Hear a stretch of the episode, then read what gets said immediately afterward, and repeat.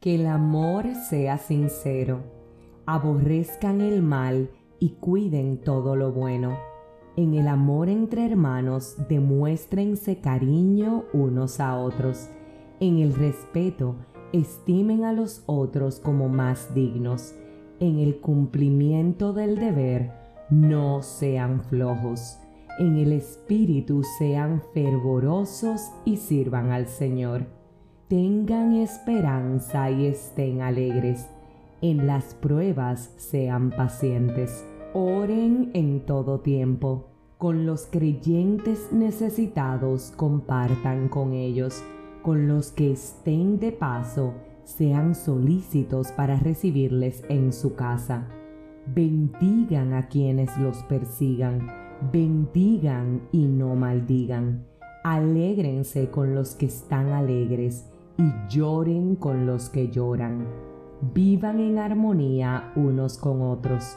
No busquen las grandezas, sino que vayan a lo humilde. No se tomen por unos sabios, no devuelvan a nadie mal por mal procuren ganarse el aprecio de todos los hombres.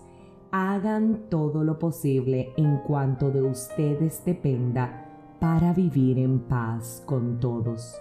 No se hagan justicias por ustedes mismos, queridos hermanos. Dejen que Dios sea el que castigue. Ya la escritura lo dice. Yo castigaré, yo daré lo que corresponde, dice el Señor y añade, si tu enemigo tiene hambre, dale de comer, si tiene sed, dale de beber. Haciendo eso, amontonarás brasas sobre su cabeza. No te dejes vencer por lo malo, más bien, vence el mal a fuerza de bien. Esto dice la palabra de Dios en Romanos 12 del 9 al 21 y ciertamente que su título tiene poder. Se llama La vida cristiana, el amor. Hoy quiero invitarte a reflexionar conmigo si realmente estamos viviendo y llevando este ejemplo que la lectura de hoy nos invita. ¿Es realmente el amor que nosotros profesamos sincero? ¿Aborrecemos el mal y cuidamos todo lo bueno? respetamos a los demás y los estimamos con la dignidad que lo merecen. Una pregunta, cuando trabajamos, ¿nos esforzamos o por el contrario somos flojos? Cuando servimos al Señor, ¿lo hacemos de manera fervorosa? En nuestros días hay esperanza y alegría. Ante las pruebas, somos pacientes. ¿Oramos acaso en todo tiempo con nuestros amigos y hermanos necesitados? ¿Cómo nos comportamos con ellos? A los extranjeros que nos visitan, ¿les recibimos en nuestra casa?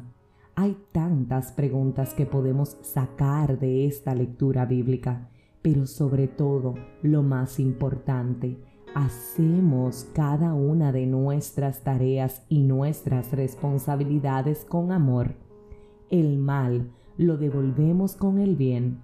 Sé que esto no es tarea fácil, pero ciertamente en un mundo tan atribulado, tan necesitado, tan abatido y tan preocupado, Dios necesita que paguemos y venzamos el mal con el bien Dios necesita que a nuestros enemigos necesitados le brindemos algo de tomar cuando tengan sed.